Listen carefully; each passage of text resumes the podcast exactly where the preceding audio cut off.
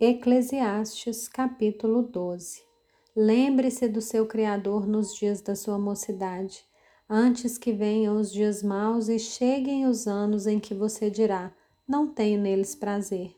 Lembre-se do Criador antes que se escureçam o sol, a lua e as estrelas, e as nuvens voltem depois da chuva. Lembre-se dele antes do dia em que tremerem os guardas da casa e os seus braços se curvarem os homens que no passado eram fortes, as suas pernas, e cessarem os moedores da sua boca, por já serem poucos, e se escurecerem os que olham pelas janelas os seus olhos. Faça isso antes que as portas da rua se fechem e o ruído das pedras do moinho se torne difícil de ouvir quando você se levantar a voz das aves e todas as harmonias, filhas da música, começarem a desaparecer. Quando você tiver medo do que é alto e se espantar no caminho, quando florescer como amendoeira e o gafanhoto lhe for um peso, e quando você perder o apetite, porque o ser humano vai à morada eterna e os pranteadores andarão rodeando pela praça.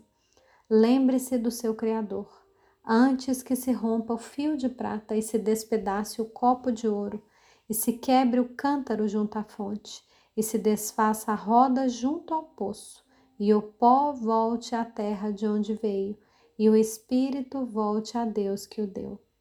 Vaidade de vaidade, diz o pregador. Tudo é vaidade. O pregador, além de sábio, ainda ensinou ao povo conhecimento e atentando e examinando, compôs muitos provérbios. O pregador procurou achar palavras agradáveis e escrever com retidão palavras de verdade. As palavras dos sábios são como aguilhões, e as coleções de sentenças são como pregos bem fixados. Elas provêm de um único pastor. Além do mais, meu filho, leve em conta o seguinte: não há limite para fazer livros, e o muito estudar é enfado da carne.